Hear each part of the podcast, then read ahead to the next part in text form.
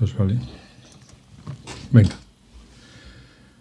Saludos cordiales a todas y todos los que estáis eh, detrás de los auriculares y de los altavoces y de donde quiera que estéis, eh, escuchando estas charlas de FacMac. Eh, bueno, lo primero agradeceros vuestra fidelidad semana tras semana. Ya hemos superado el verano, ahora encaramos al otoño, así que, bueno, pues vienen cosas muy interesantes. Está conmigo Juan Agrelo, que como sabéis es mi compi de los podcasts y le voy a saludar ahora mismo porque si no se pone nervioso. Hola Juan, buenos días, buenas tardes, buenas noches, ¿qué tal estás?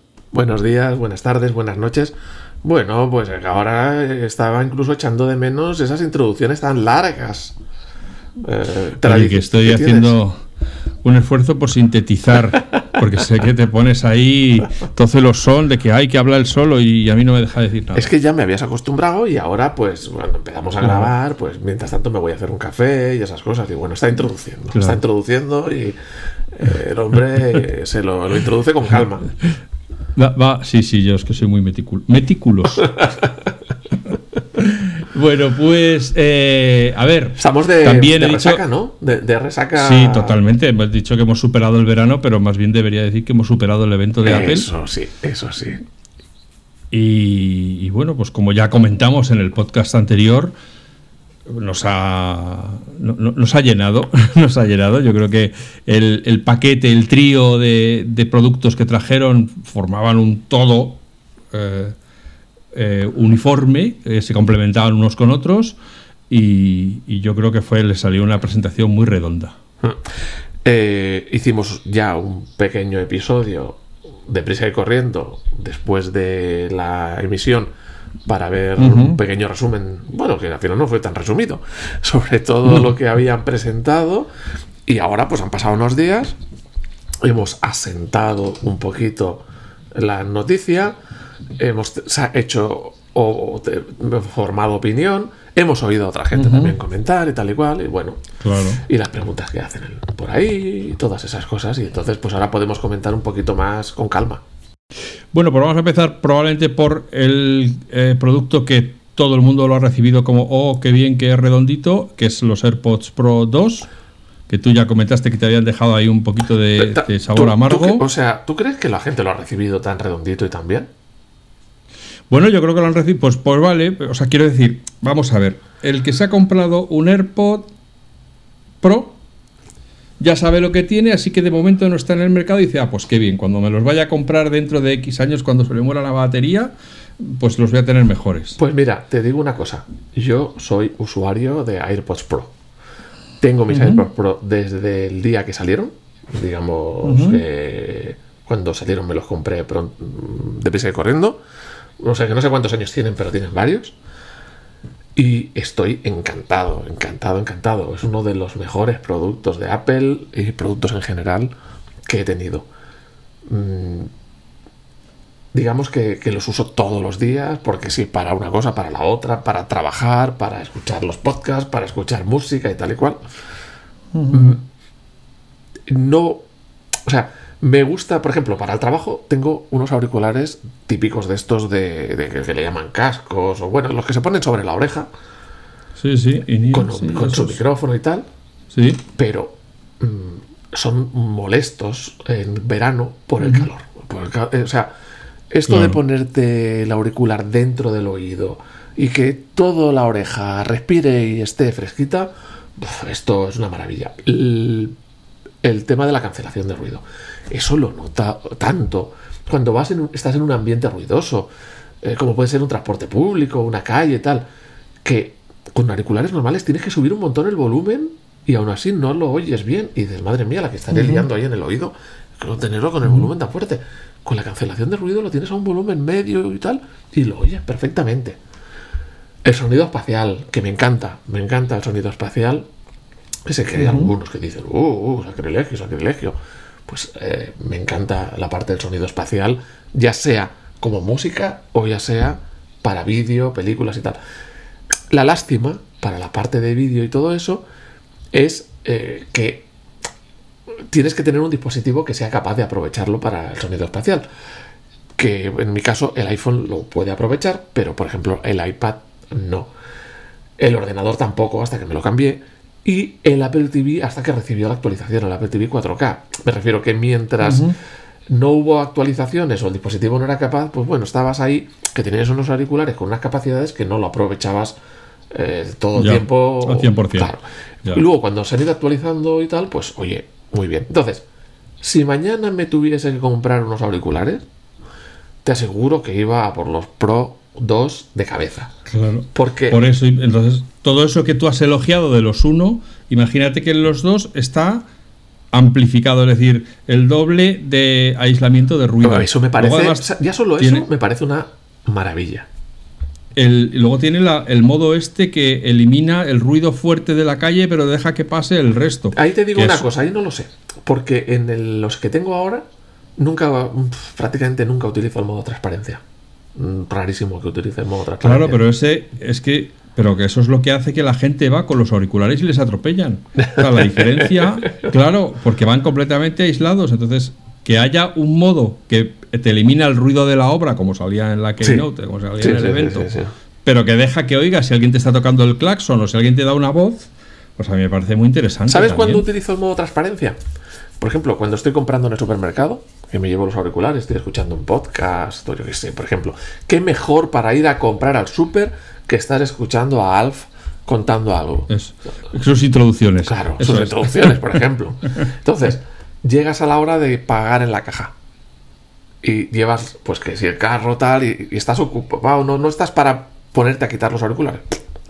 Paro, modo transparencia, y ya está. Lo oigo todo perfectamente. Y cuando acabo, vuelvo a la normalidad, al aislamiento. al aislamiento, y me puedo seguir sin tener que haberme quitado los auriculares, que en ese ambiente o en esa situación era un poquito, pues, farragoso, molesto. Entonces, bueno, yo creo que en, en la calle, por, por hablar con los términos periodísticos, hay consenso que los AirPods Pro son un producto excepcional y que el 2, los dos son aún mejores. Bueno, han dicho que iban a sonar mejor. Claro, eso ya es. Tienes que ponerte en el y oírlo. No, no vale una demo de ningún tipo. Tienes que ponértelos y oírlos. O sea que si aún van a sonar mejor, vamos, encantado. Y la, hay una pequeña tontería, pero que para mí es muy importante. Y no me quedó muy claro en la presentación todavía.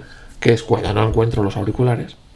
La, en la búsqueda, a través de la aplicación Buscar, en los 1 no está muy conseguido.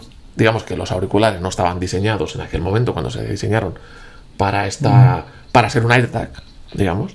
Y entonces, pues yo me imagino que emiten una, una, una señal de estoy aquí cada mucho cierto tiempo para no gastar batería. Y entonces tienes prisa en encontrarlos y mm, no sé dónde están. No lo no, mucho en encontrarlos. Y yo me imagino que aquí lo han mejorado porque, fíjate además que le han puesto incluso un altavoz a la, a la cajita. De modo que, ¿dónde están los auriculares? Lo haces sonar y pip, pip, pip, y rápidamente los encuentras. Ahora mismo puedes hacer sonar, pero haces sonar los propios auriculares, que tienen una potencia muy pequeñita, porque son pensados para tener dentro del oído. Y además están dentro del baúl. Por lo tanto, es muy difícil que los oigas. Pero si ahora el propio baúl tiene un altavoz externo y suena, que entiendo que sonará fuerte como un AirTag, pues ahí Claro. el punto débil que le encontraba ha sido solucionado. Ha sido solo- ¿Me voy a comprar unos? No. En principio, no. no. Pero si se estropearan los míos, se me cayera uno debajo de un camión o lo que sea, vamos, de cabeza, de cabeza. Es un, como tú has dicho, un No punto dudarías. redondo. Claro, redondo además desde el principio. Sí. O sea, que no es como el Apple Watch o, o- o- o incluso el iPhone, que ha ido ganando Sí. mm, características que ahora consideramos indispensables, las ha ido ganando con el tiempo. El- los AirPods Pro, desde que salieron, así es. No, y, y- incluso los iPods Pro han ido ganando características dentro de su mismo producto en misma versión. O sea, que ya lo tenía, al cabo de un año tenía cosas nuevas. Y luego tenía cosas nuevas, o sea, que ha ido ganando con el tiempo. y, y, bueno, hay un detallito. Aparte de que hemos dicho, doble cancelación de ruido, el modo transparente, inteligente, este que te filtra según qué sonidos. Aparte de que va a sonar mejor y que es más fácil encontrarlo, el volumen, que ahora deslizando el dedo sobre la patilla, puedes subir y bajar el volumen, que ahora no puedes hacerlo en los Pro. Pues muy bien, o sea, esa también me ha parecido genial. Muy bien. Eh, Apple Watch. Apple Watch. Apple Watch. Eh, ¿Dejamos afuera el Ultra o hablamos en general? Hablamos el primero en los. Mira, es que ahí tengo que introducir un tema relacionado con los iPhone y también está relacionado con el Apple Watch. Entonces, te lo voy a mezclar ahora un poquito, ¿vale? Y luego, si quieres, detallamos. En, este, en estos días he estado escuchando varios podcasts de varios sitios, o varios, y he visto varios artículos y tal, y ya me he cansado de oír la misma cosa, y entonces vengo aquí a, dar, a hacer mi protesta, a ver si estás a favor, estás en contra, o todo lo contrario y al revés. Queja sobre el iPhone y sobre el Apple Watch, eh, Series 8, no sobre el Ultra, el 8, es la misma. Es que trae muy pocas diferencias con la versión anterior. Trae muy pocas mejoras con la versión anterior. Y vamos, unas quejas y unas quejas y un problema con que trae pocas mejoras sobre la versión anterior. Pero es que nadie te está obligando a que tires la versión anterior y te compres el nuevo. Apple no te está diciendo, oye, se acabó el iPhone 13, quítatelo de encima y me tienes que pasar por caja a comprar el 14. Nadie te ha dicho que hagas eso. Ni nadie te ha dicho que tires el Apple Watch 7 y te compres el 8. O sea, no entiendo de qué viene esta queja de que trae pocas novedades. Mm. Bueno, porque quieren que se invente la rueda cada año. ¿Tú crees que es, eso? Es como una decepción, es como una decepción de que, ah, o, una decepción o un cabreo o un de cómo es posible que saquen una cosa nueva si trae tan poquitas diferencias. Pues oye. Bueno, yo, vamos a ver, yo lo que creo es que, igual que ocurre con el iPhone 14 eh, y el iPhone 14 Ultra Plus y el iPhone 14 Pro y el iPhone 14 Pro Max, en este caso Apple ha mandado la gran, las innovaciones más importantes al Apple Watch Ultra. Sí. Entonces, igual que ahora el iPhone 14 Pro y el iPhone 14 Pro Max van a tener una cámara y van a tener una serie de cosas que el iPhone 14 y el iPhone 14 Plus no tienen, pues el Apple Watch Ultra tiene unas cosas que los otros Apple Watch no tienen. Aún así, los otros Apple Watch, los normales, digamos, los, los para la gente corriente que no se mata a correr o que no se mata a escalar o que no se mata a bucear, pues tienen nuevos modos de entrenamiento. Bueno, que lean la web, que novedades tiene. Pero, y mi pregunta es, ¿el hecho de que traiga pocas mejoras sobre la versión anterior le hace desmerecer? ¿Hace que sea un mal producto? El iPhone 14. o sea, lo que hace es mantener el interés para los que se quieren comprar un reloj eh, inteligente. Es que a lo mejor la gracia está en el que tiene una versión cuatro o cinco versiones atrás. O claro. el que ni siquiera tiene ese producto de Apple, el que no tiene un teléfono de Apple, el que no tiene un reloj de Apple. Y, es que ahora el que ha quedado obsoleto es el, es el Apple Watch 4 o algo así, ¿no? Entonces, ¿que ¿por qué no van a sacar una versión nueva donde trae un poquito más? Si, a ver, si a mí me obligasen a tirar mi iPhone o a tirar mi Apple Watch y comprar uno nuevo, entonces sí me cabrearía. Oye, es que me estás haciendo pagar mil euros o 500 euros o lo que sea por muy poquita novedad, pero es que...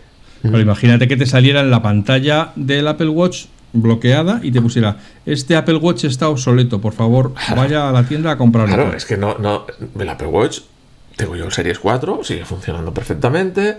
Mi iPhone 13 sigue funcionando perfectamente. Hay otra gente que tiene un iPhone 11 o un iPhone 10 y tal, y les parece que va perfectamente y están encantados.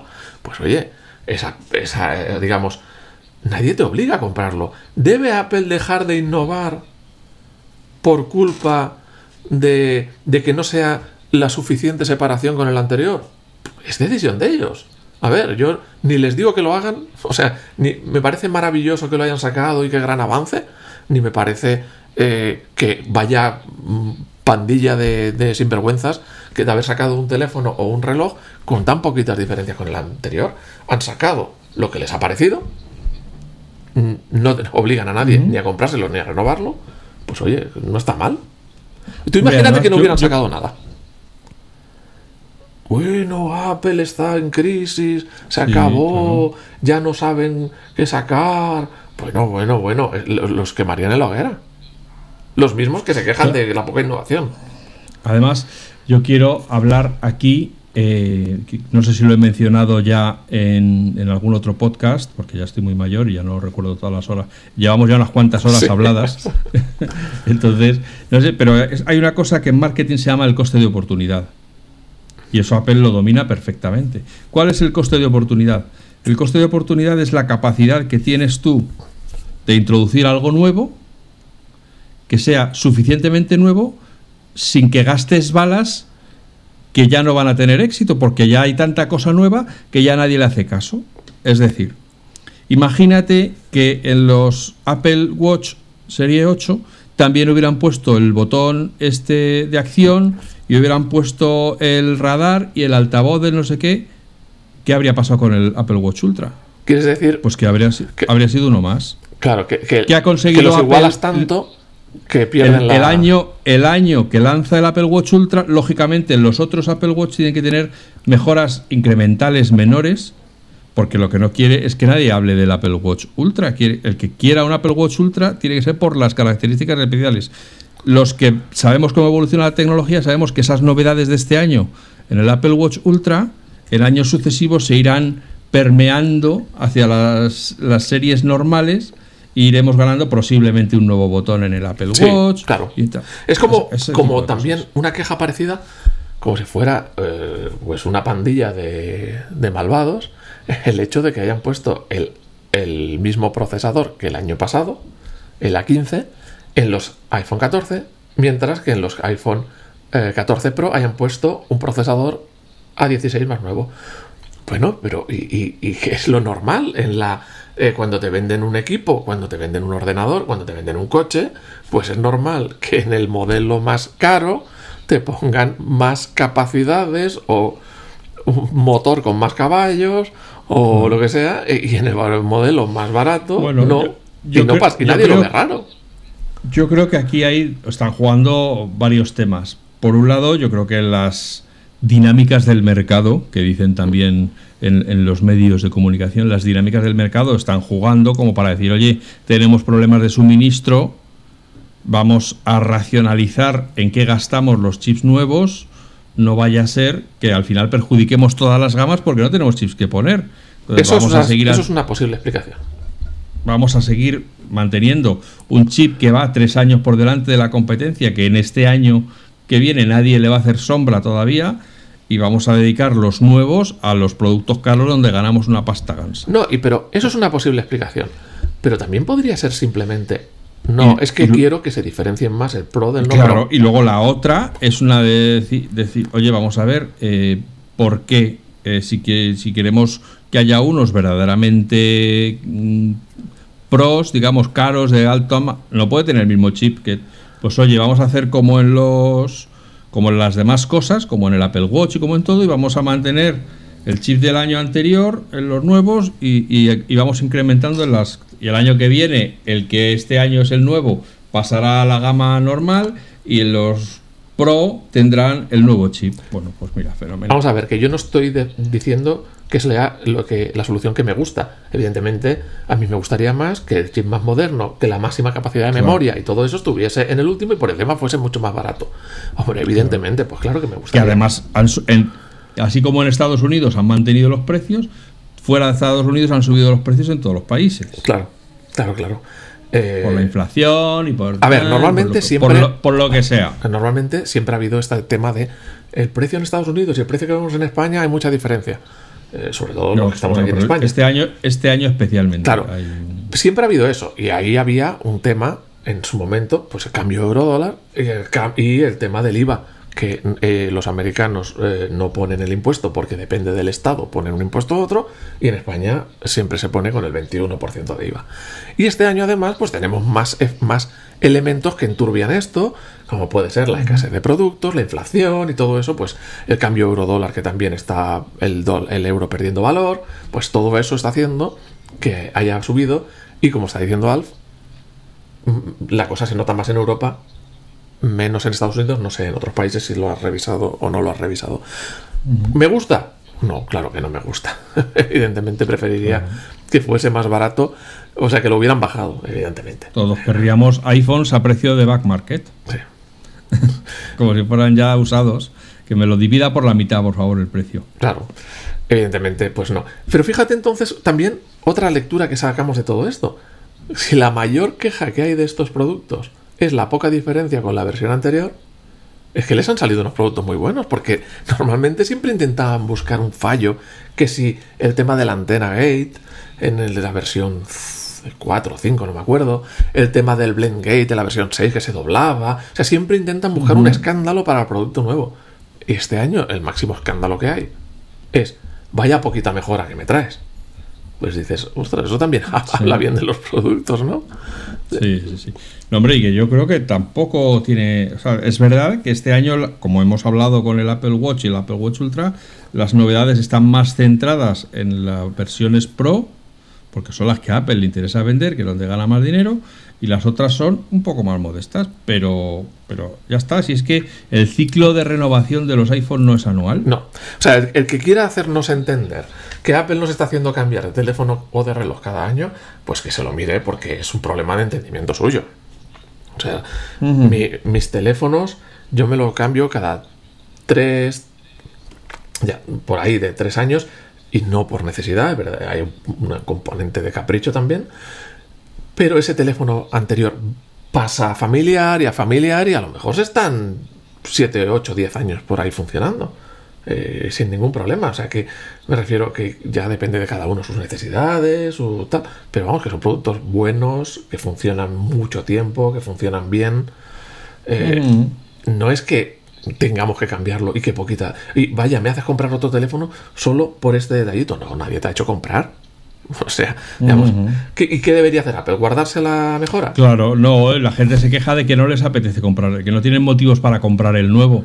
Y tienen que seguir con su viejo teléfono. Eso es culpa de Apple. Entonces ya, Pero, es lo que te he dicho antes. Si imagínate que no llegan a sacar. Oye, mira, que hemos visto que este año íbamos a traer tan poquitas diferencias que no vale la pena. Seguimos con el anterior. Bueno, tú sabrías lo que.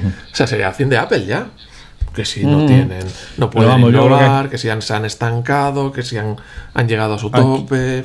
Aquí, habría que aplicar el dicho ese del que quiera llorar que se vaya a la llorería y ya está.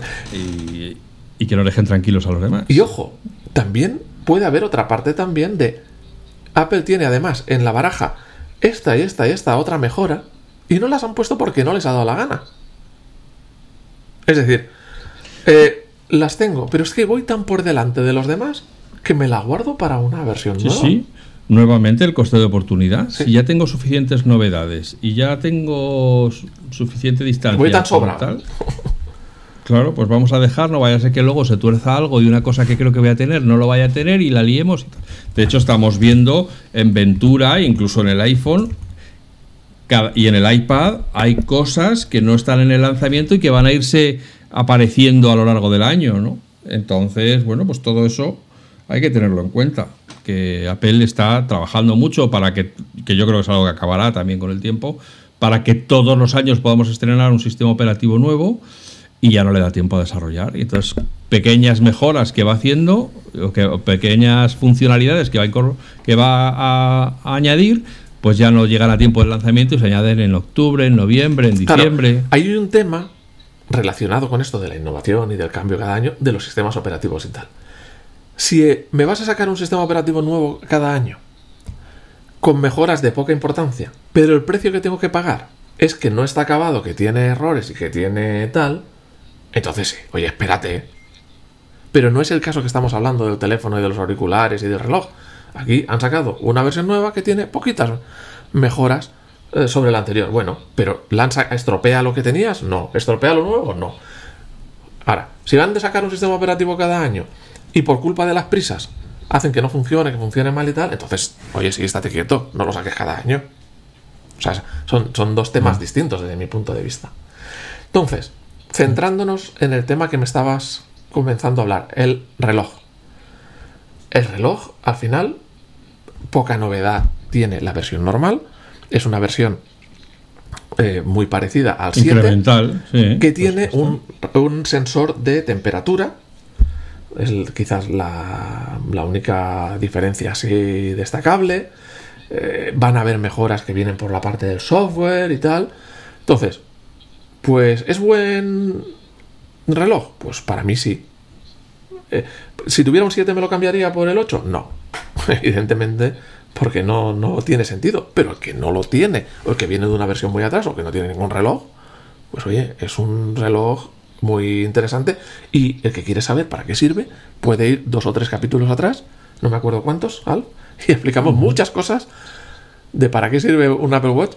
Y nos dejamos muchas, ¿eh? Porque luego con el tiempo he dicho, esto no lo hemos comentado, esto otro no lo hemos comentado. Sí, sí, sí. Y aquí donde está la novedad es el, es el Ultra, claro.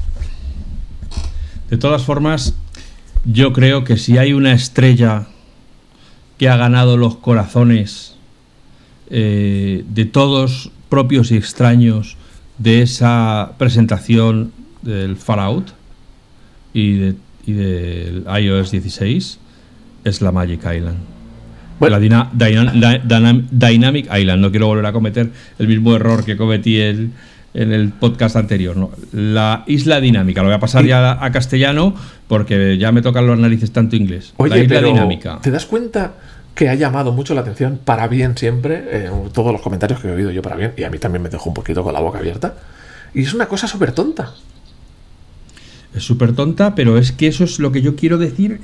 El regreso triunfal del diseño de Apple. O sea, esas cosas que tan, durante tantos años nos admiraban, que, todos los años tenía rediseños e incluso vídeos que hacían que decía, jo, esto es que es exquisito, es, un buen gusto, es un buen gusto bestial.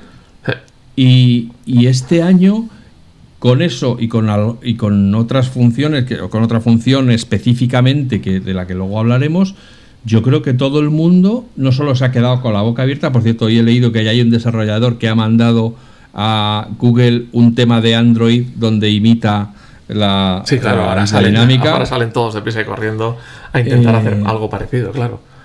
Claro, pero es que ha dejado a todo el mundo boquiabierto. De hecho, hoy en FacMac hemos sacado la noticia de que ya hay un desarrollador que está desarrollando un juego para la isla dinámica.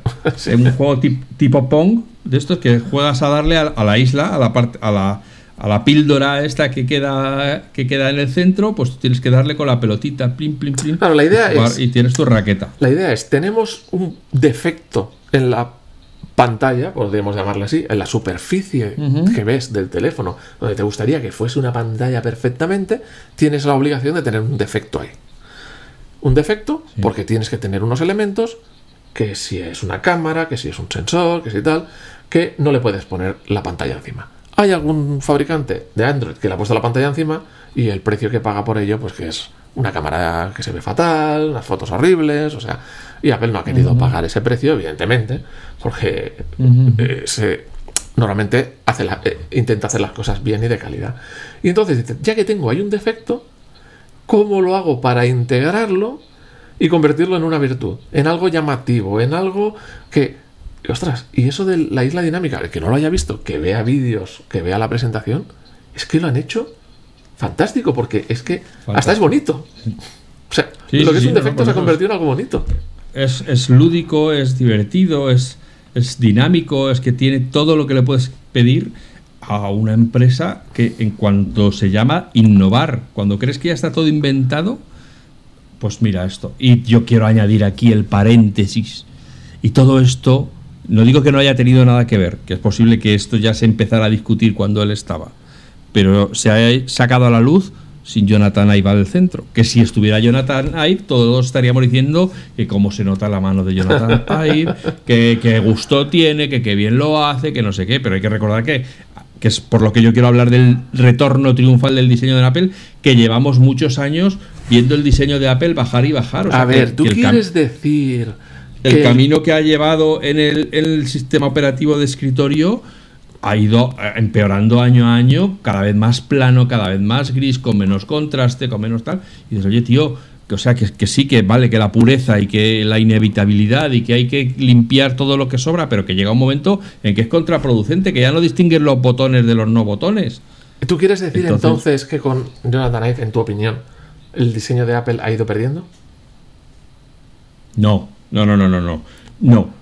Vamos a ver, Jonathan Ive, como todo artista, ha tenido un pico, la cumbre de su creatividad que la alcanzó en un momento dado. Posiblemente, pues no sé, a lo mejor cuando salió el, iPhone 10. Voy a decir una cosa, luego habrá hecho otras muchas cosas bonitas. ¿No, crees, ¿No crees que antes incluso? En diseño hay una cosa que solemos, que se suele decir, que es diseñismo. ¿Qué es diseñismo? Cosas que haces que son superfluas, pero las haces porque puedes. Ya que ya te centras ya no en voy a hacer un diseño que cubra la necesidad funcional, sino ya como puedo hacer un diseño lo hago aunque no cubre ninguna necesidad funcional ni hacía falta. Sí, o le voy a quitar cosas que aunque empeoran, pero, pero en, aras de otro de otro pongo por delante la forma en vez del fondo y acabas con cosas que no, o sea, que, por ejemplo, un caso concreto en el que yo supongo que la mayor parte de los oyentes estarán de acuerdo conmigo. Habrá gente a la que le guste, pero a mucha gente es un fallo de usabilidad enorme. En la barra de menús, en los sistemas operativos de escritorio, el idioma tenía la bandera hmm. en su colorcito original. el español con la bandera de España, Inglaterra con su bandera de, de UK, etcétera, etcétera Ahora es un cuadrado negro donde pone las iniciales del país. Hmm. Y es uniforme, todos los iconos son iguales. Antes veías enseguida dónde era eso. Sí, sí, sí. pues ahora no. Ahora es simplemente. Lo único que conserva color que yo vea ahora mismo en la barra es el logotipo de Siri. Sí, sí, sí. sí. Entonces, y, no, sé por qué, porque desde luego no es la parte más utilizada en, en la barra de menús. No, o sea, pues, puestos, a, puestos a resaltar algo, no, no sé por qué tiene que ser Siri. Por ejemplo, yo puede haber gente, aquí ya sí que reconozco que puede ser una eh, desviación mía y, y, mucha gente puede no estar de acuerdo conmigo. Yo antes eh, veía perfectamente las preferencias del sistema. Ahora abro las preferencias del sistema y no, por las imágenes que tengo delante, no consigo localizar lo que. La mayor parte de las veces no consigo localizar lo que, lo que veo. Tengo que ponerme a leer los nombres. ¿Por qué? Porque los iconos se han quedado tan planos y tan desvirtuados, hasta los colores están tan lavados que, no, no se distinguen unos de otros. Cuando empieza a usarse los iconos, estamos hablando en el año 84, cuando sale el primer Mac, eh, y lo que pretende el icono es simular un elemento de la vida real que tú ya conoces, de manera que no te hace falta leer, porque en un momento estás viendo que esto es una carpeta, que esto es una hoja de papel, que esto... Y rápidamente, sin leer, te haces una idea. Pero es verdad que como han querido hacerlo tan abstracto, por ejemplo, iTunes era un disco en su momento, un CD. Con una nota musical encima, sí. O una nota o tal. Que han, querido hacerlo tan abstracto que ya no simboliza nada. Muchos iconos. Claro. Por eso, entonces, que es verdad que yo ya hemos pasado la modernidad y la posmodernidad, y es verdad que para representar una puerta, o como hemos hablado aquí muchas veces, para representar un teléfono, pues solo hace falta un rectángulo eh, negro con una especie de jorobita en la parte de arriba, y ya eso ya sabes que es un teléfono. No hace falta, ya no tiene que tener ni teclado ni antena, le puedes ir quitando cosas a los teléfonos, al icono, pero llega un momento en que si le quitas una cosa de más, ya no se sabe lo que es. y entonces yo creo, y eso ha pasado en, los sistemas, en el sistema operativo de Apple, con las tipografías, que si eran muy finas, o sea, que luego han tenido que ir, en inglés se dice back, pedaling, o sea, pedaleando hacia atrás a decir, a ver, aquí se nos fue la mano, vamos a poner la otra vez la tipografía un poquito más gorda porque, porque aquí no se veía nada. Y así sucesivamente, ¿no? Entonces yo, bueno, en este caso... Aquí reculando. Eso es, sí, sí, sí, o envainándosela. Eh, eso, es, eso es. Eh, ¿Qué quiero decir con esto? Que el retorno de la isla dinámica esta de, del, en, el, en los Pro, en los iPhone Pro, pues es una obra maestra del diseño desde el minuto uno, desde que la ves te enamora. Dices, esto es ah, fascinante. Vamos a ver. Sí, sí. Y lo bueno, o sea, para mí la, gracia de eso es convertir un defecto, porque es, tengo un defecto ahí que no me lo puedo quitar de encima, porque si pudieran se lo quitaban. Convertir un defecto en una en virtud. Una virtud. Pues es una obra maestra, una jugada genial del marketing. Y luego la otra, el otro, digamos, destello superlativo de forma pegada a la funcionalidad, pero que requiere mucho trabajo de depuración, desde mi punto de vista, yo siempre hablo a título personal, de depuración, de, estudio, de revisión, de tal, es en las llamadas de emergencia vía satélite, una de las grandes novedades, que esos que dicen que, aunque de momento sean en USA, cuando, pues eso es una gran innovación que traen los teléfonos, pero bueno, vamos a suponer que no tienen ninguna mejora. Eh, la manera como se le indica al usuario hacia dónde tiene que apuntar el teléfono para que siga el satélite, que lo ves, como diría Jonathan Ive, lo ves y dices, es que tiene que ser así. Si es que solo se podía hacer de esta manera. Sí, sí, pero se les ha ocurrido a ellos. Lo han presentado ellos, ¿no? Que ahora todos los demás que vengan detrás, y todos tenemos en la cabeza quiénes son los que van a venir detrás, lo harán igual. Pero que Apple haya presentado este sistema tan perfectamente hecho para que los usuarios puedan utilizarlo con su seguimiento del satélite. Las preguntas es, pues, es un chapó por el equipo de diseño de Apple. Que a lo mejor como consultor Jonathan Ive ha participado, me parece fenomenal. Que estaba ya cuando esto se empezaba a plantear, fenomenal. Pero han seguido hasta el final y lo han presentado sin que él esté en la empresa. Aquí, ya que has hablado de la parte del satélite, eh, quería comentar un artículo muy interesante, que no sé si lo has visto, en la web de bandaancha.eu, eh, donde habla de la conexión satélite del iPhone 14, que la cosa va más allá de lo que parece.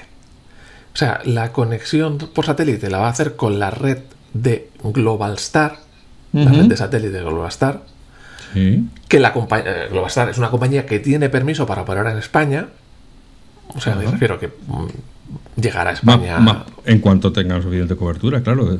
no, no, son, no son unas mm, redes de satélites como los de que estamos viendo de los más o creo que son de pequeñitos, sino son satélites más tradicionales, ¿vale? Más altos. Pero, son, pero, no son de órbita baja también. No, no, no, no, no. En principio no, y ese es el problema. Por eso tienen tan poquita capacidad de eh, enviar información y por eso solo envían mensajes. Y eh, te lo estoy hablando así un poquito de memoria, parece ser que Apple eh, ha comprado o tiene parte de la de la de la de la compañía Globastar. No, no, Apple firmó un contrato con Globastar del 85% de la capacidad. O sea, el 85%, de la capacidad de Globastar firmaron, la tiene yo, Apple. Creo que, yo creo que hace tres años que lo firmaron, ¿eh? Claro. Entonces, Apple, digamos que prácticamente, como quien dice, se ha guardado, se ha montado una constelación de satélites para ella sola, teniendo el 85%. Eso sí, eh, claro, es una empresa que ya estaba y dices, bueno, pues me quedo sin quedarme con la empresa, me quedo con su capacidad, del 85% de su capacidad, y digamos que prácticamente es para mí. Es toda la red para mí. Claro, ¿qué ocurre con eso? Igual que ocurre con Apple en sus compras de materiales, etcétera, que Apple llega y dice, toma, te compro el 85%, aquí está la pasta, toma la lana. Y lo que quiere eh, decir esto es que a lo mejor... El que quiera decir, ay, que ahora el iPhone hace esto, por favor, vamos a hacerlo nosotros también, no puedes. Claro. Porque no hay una red de satélites con esa disponibilidad que te pueda dar el 85% de capacidad. Y luego, pues, aparte de que vete a saber las mejoras, porque a lo mejor ahora te estás limitando a SMS eh, de emergencias, pero a lo mejor mañana ya es un mensaje de mensaje con cualquiera de mensajes sin ningún problema, y pasado a lo mejor es, pues, mm, como al final tienen la capacidad para ellos, pues a lo mejor la van utilizando según les vaya conviniendo en cada momento y van ampliando las capacidades. bueno, yo creo que esto solo es el principio. ¿eh? Yo no puedo hablar todavía porque no está cerrado. No tengo todavía la fecha y hora, eh, pero si están nuestros amables oyentes atentos a este podcast, dentro de poco podrán saber todo lo que hay que saber sobre la conexión vía satélite, el futuro, que hasta dónde se puede llegar, porque hay un experto que puede que venga, ah, bueno. y perfecto, perfecto, perfecto. Ahí nos explicarán todo esto que nosotros hemos dado una pincelada por encima, así de cualquier manera. ¿Ah, nos lo podrán explicar mucho mejor. Como siempre, en FacMac Chat, gente que sabe de lo que habla y que habla de lo que sabe. O sea que a lo mejor, o sea, lo que viene a decir aquí que la tontería del satélite, que no es ninguna tontería para el que se queda por ahí tirado, es algo que le salva la vida, eh, se puede convertir en Mm, algo más allá sin que nos demos cuenta o, que pase ahí sin, casi sin percibirlo, eh, pronto le está dando una ventaja competitiva también importante. Hombre, yo creo que esto, vamos a ver, bueno, yo no quiero hablar porque yo no sé, para eso voy a traer a una persona que sí que sabe para que hable, ¿no? Pero me imagino que esto tiene repercusión a todos los niveles en los mapas, en tu localización, en tu todo. O sea, ahora de momento son las... Fíjate además esto también conviene tenerlo en cuenta, que Apple cuando compres el iPhone te da dos años gratis de este servicio.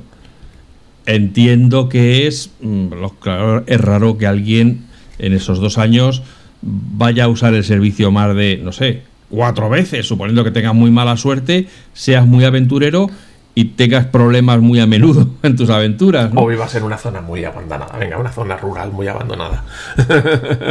No, sí, que eso no tiene ni cobertura de datos ni de nada, pero bueno, sí, sí, sí. Pero eso quiere decir que dentro de dos años, si la, si la cuota de mercado lo, lo permite, esto pasará a ser un servicio. El que esté interesado en esto, en este tipo de cosas, pues tendrá que pagar una cuota anual o mensual. Pues si es mensual, O estará de- dentro del Apple One, a lo mejor. de 3 dólares. Es que es- yo creo que es una cosa muy específica para meterlo dentro del Apple One. Ya, lo que pasa no. es que a lo mejor es Y, un y desde luego lo que no quieres, lo que no, o sea, si yo no me voy a ir de trekking al cañón del Colorado, yo no voy a coger una suscripción para conexión vía satélite. Pero a lo mejor si te, la- te va incluida en el paquete, pues, que a lo mejor también eh, cuando llegue ese momento ya no será solo llamadas, de, o sea, mensajes de emergencia, también serán mensajes pues para que, le, para que le digas a tu señora, oye, compra pan. Hombre, yo no lo, bueno, no sé, no creo, pero puede, no sé, o sea, es que eso es lo bueno, lo bueno de esta situación es que no, o sea, lo, quien sí lo sabe es Apple, que firmó el contrato hace tres años. Apple sí, sí. sabe a dónde quiere ir con esto, cosa que la competencia no lo sabe. La competencia no lo sabe que ahora se pueden hacer llamadas de emergencia. Bueno, tú fíjate, en un caso de un accidente en un buggy en mitad del desierto del Sahara, como lleves un Samsung, el Samsung se ha roto mucho antes que el coche, pero bueno, suponiendo No seas que, s- malo, no que seas Samsung malo. lo ofreciera también, pues estará, ahora mismo está en el Samsung como loco diciendo, a ver, ¿cuánto hay que pagarle a SpaceX o a quien sea para que nos dé cobertura de esto? Pues no pueden, pues no tienen suficientes satélites. Pringaos. Bueno. No, pues pero eso. yo creo que- Pero Apple sí sabe lo que quiere hacer con eso, por eso se ha reservado de entrada el 85. Y me imagino que dice, y si luego veo que la cosa tal, ya te pago yo la pasta para que metas otro, otros cuanta, otra, otra hornada de satélites y que me den el servicio que necesito. Claro, aquí, aquí lo que hemos visto, o lo que vemos, es que hay muchas cosas que se ocultan. mm, Como siempre, como que se segundo ocultan muy bien. Aunque cuando tiene que trabajar con proveedores de terceros, hay más fugas. Por ejemplo, que se quería tener un teléfono capaz de conectar al satélite, ya se rumoreaba el año pasado, porque pues, estás trabajando con empresas de terceros. Que la forma o el tamaño de los iPhones ya se sabe porque trabajas con terceros que te fabrican las piezas, pero por ejemplo la isla mágica esta o la isla dinámica, nadie sabía nada. ¿Por qué? Porque era pleno software, eso no había salido de, de Apple, y claro, Claro. nadie pudo pensar Filtrarlo, que, que eso iba a pasar filtrarlo. o que eso iba a salir ahí. Claro. ¿no? Sí, sí, sí, sí, sí. Eh, eh, cuando es algo que está dentro de su- en, en sus manos, es que vamos, no se filtra nada, no se escapa nada. Se escapa cuando está en manos de otros proveedores. Es, que es increíble Claro. esto. ¿eh? Sí, sí, claro, porque hay mucha gente implicada. Entonces, bueno. Bueno, ¿y ¿cuál En es fin. tu pronóstico? ¿Cuál es tu pronóstico con los iPhones si quieres y luego volvemos al Apple Watch porque lo hemos dejado el Ultra ahí abandonado? Yo creo, mi pronóstico respecto a los iPhones es que el iPhone 14 eh, Plus, tamaño grande, se va a vender mucho por el hecho diferencial del tamaño. Porque igual que en el 14 normal, dices, pues es casi más de lo mismo de versiones anteriores, incluso me compro una versión anterior si quiero ahorrar dinero, o eh, ya mm, no doy el salto y tal, pero el hecho de, hostia, es que es una pantalla más grande. Eso puede hacer que alguno que no iba a dar el salto por el Ujú. 14 lo dé por el 14 Plus. Ya.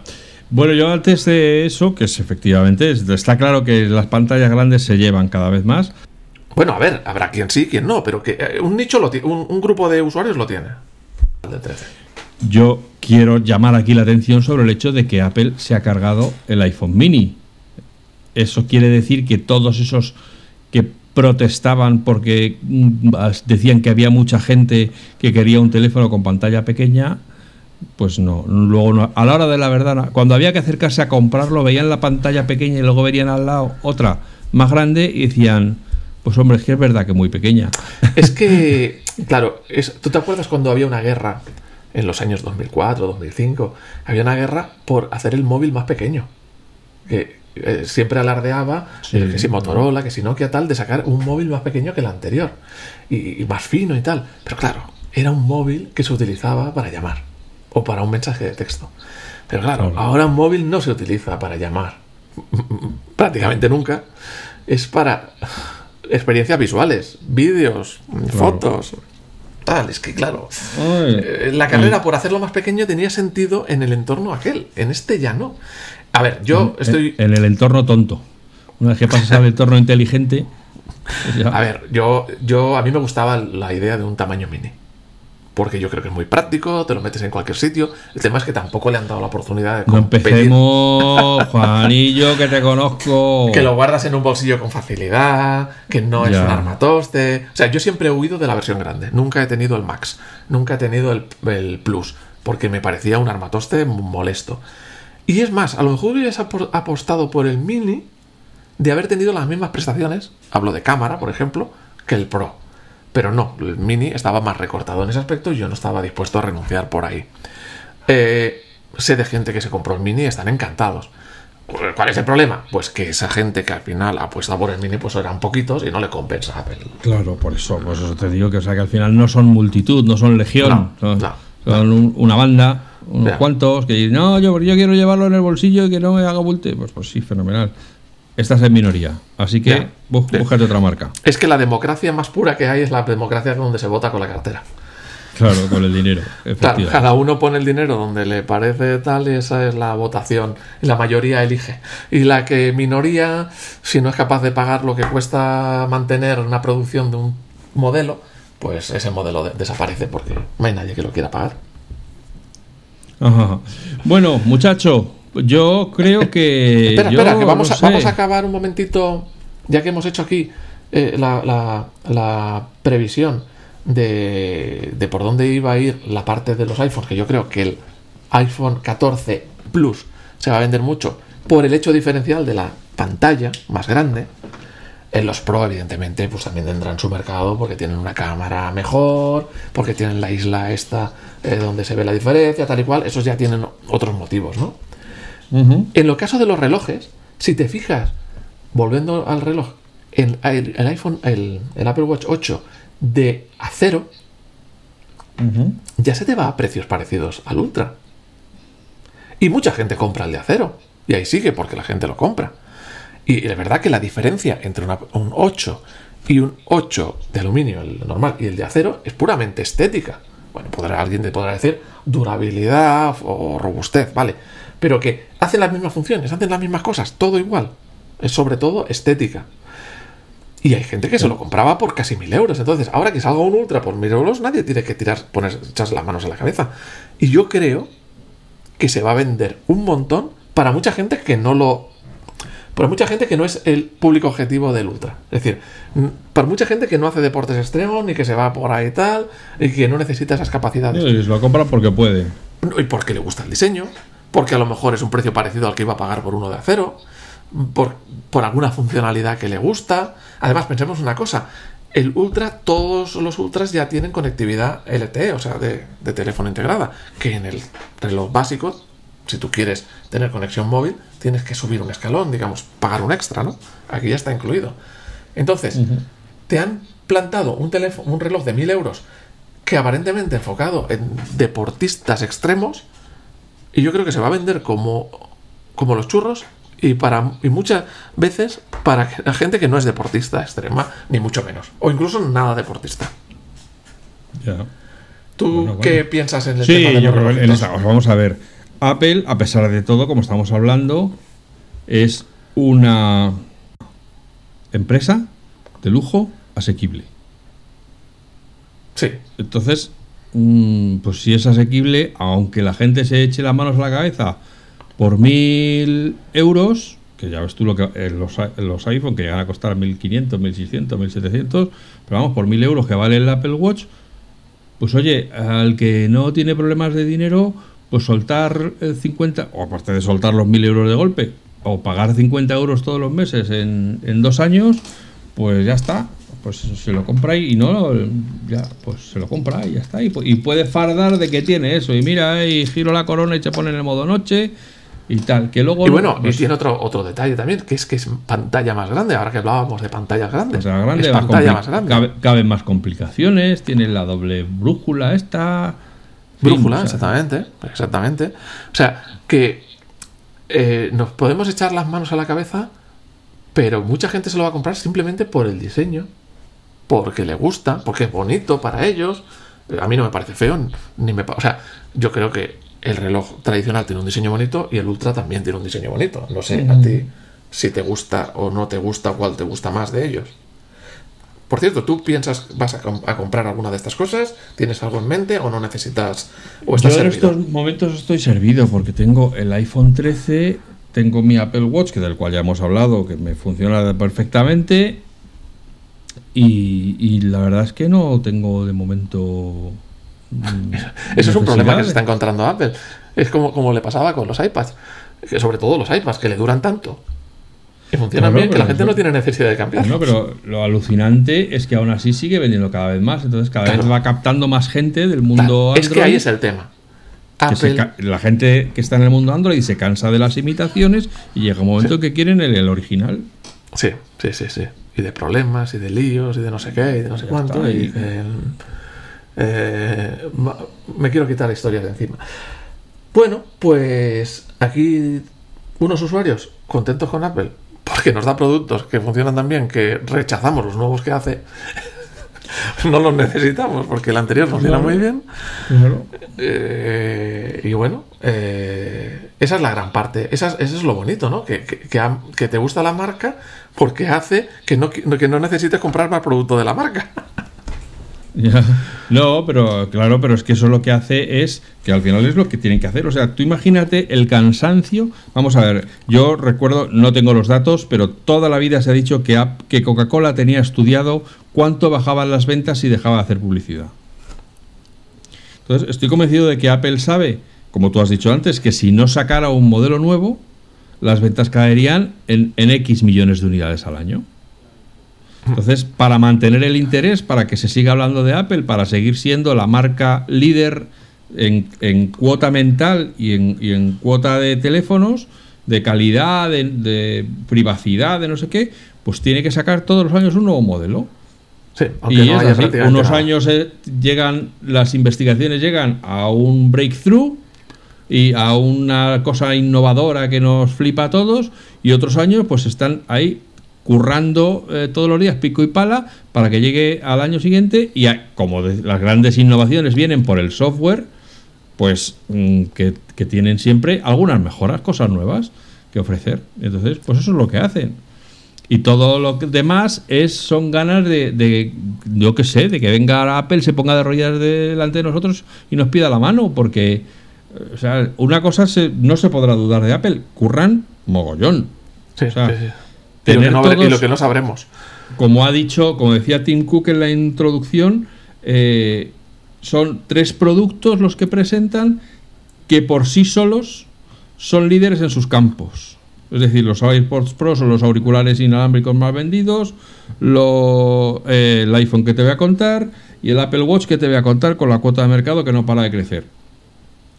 Como decía Tim Cook, pero juntos forman un entorno mágico en el que todos funcionan entre ellos transparentemente. Se claro, es que esa es una...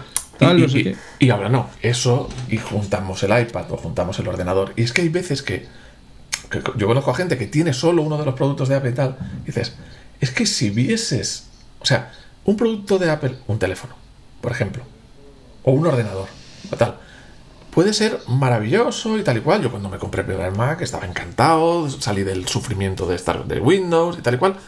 Pero es que cuando lo juntas con otro producto no es que tengas un teléfono y un ordenador, es que es mucho más.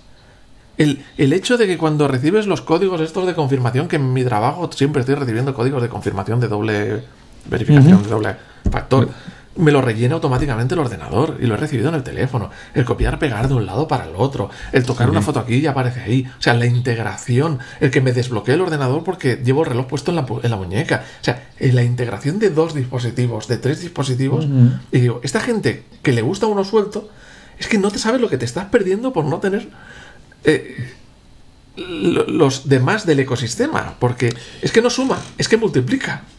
Amigas, amigos, acabáis de escuchar el mensaje del fanboy. Ahora proseguimos con nuestra charla. no, no, pero es verdad que un gran parte de la gracia del tema es tener varios La dispositivos integración, claro. de- y la integración de, De unos con hardware y otros. software. claro. que es donde. O sea, ¿dónde va Apple a tirar fuerte? En la integración en el ecosistema, porque sabe que es donde más cuesta que los competidores luchen. ¿Por qué? Porque hay un competidor rey en los teléfonos, que es Android, y hay un competidor rey en los ordenadores, que es Microsoft. Y no son el mismo. Y entonces ponerse de acuerdo, pues les cuesta mucho más. Y ahí Apple lleva la delantera. La isla mágica esta dinámica. Ya le llamo la isla mágica es que eso no lo- le cuestará mucho hacerlo a los demás, porque ahí Apple tiene el hardware y el software y dice, ya lo hago una cosa para encajarla en la otra y todo tal. Pues otros tendrán que hacer una aplicación, un no sé qué, una adaptación y le costará más porque hay montones de modelos con montones de posiciones distintas de la cámara, de no sé qué, de no sé cuánto, y ahí es donde adelanta por goleada. Claro. Y, y no y, no se me no quiero que se me olvide una cosa, una noticia interesante. Hay, eh, iOS 16. Ya lo tenemos. Ya lo tenemos y el Apple Watch OS, el Watch OS. Pues ya lo tenemos. ¿Tú has actualizado ya? He actualizado el iPhone y esta noche le toca al Watch. Bueno, yo no he actualizado el iPhone porque llevo unos días de trabajo de locura y digo, bueno, ya lo haré. Además, digo, bueno, me espero un día por si alguien dice que hay algún fallo. No he leído nada de que haya ningún problema. Y eh, yo tenía el, el iOS, bueno, iPadOS 16, primera beta pública en el, eh, en el iPad. Se han olvidado porque no ha vuelto a salir ninguna beta pública. Es la primera y la última. Es decir, que funciona muy bien. Pero es como que salió la primera y se han, y se han olvidado ya. Entonces ya tengo un contacto con iOS 16, pero en el teléfono no. Y a ver si este fin de semana ya actualizo teléfono, actualizo reloj. ¿Y qué, qué sensaciones tienes así los primeros momentos de uso? Pues fíjate, las cosas de Apple, o sea, con todo lo que han hablado, mm, tú actualizas el iPhone y cuando lo cuando acaba la actualización, pones tu contraseña y vuelves a desbloquear la SIM y todo eso, te dice hola y vuelves a tener tu mismo teléfono, ya está. O sea, no notas nada. O sea, no son cosas, por ejemplo, para personalizar todo esto de la pantalla de inicio que tanta coña han dado, tanto turre han dado, pues tienes que entrar en las preferencias y hacerlo tú. O sea, no es que te cambie la pantalla de inicio para automáticamente adaptarla a lo no, no, no, no. Tú sigues teniendo tu pantalla de inicio. Y luego ya si quieres, creas una nueva y ya te aprovechas de la... Pero eso si quieres lo podemos dejar para otro podcast. Sí, pero yo he notado una cosa en el iPad, en, en el iPad, que me da esa sensación y yo no sé si la tienes. Simplemente una sensación. Como que todo va más fluido. Bueno, pero eso siempre es así. No, o sea, a mí no sé si es que a- yo he llegado a hacer mis elucubraciones, ¿eh? De que utilizan mejor en la interfaz normal de usuario o aprovechan más los 120 Hz de la pantalla del iPad.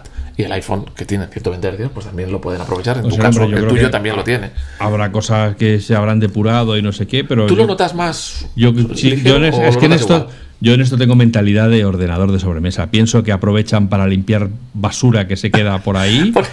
Y, y- y Pero tú se piensas queda en el todo más limpito, más aseado, y entonces todo tardas menos porque tienes, ya no tienes que saltar por encima de la ropa en el suelo, las sillas en medio, la escoba tirada por el camino. Yo también ya arrastro es- muchos vicios de, de mi época de usuario de Windows y de reinstalar cada, cada pocos meses y de limpiar basura y de todas esas cosas. Yo también arrastro. Entonces yo creo que en, estas en estas eh, actualizaciones del sistema, pues aprovechan y limpian todo, aparte de que como van quitando APIs que se quedan obsoletas y que las sustituyen por nuevas de Swift, etcétera, pues bueno, pues se tiene que notar, claro. Es que claro, ahí debe haber mucho trabajo que no hemos visto.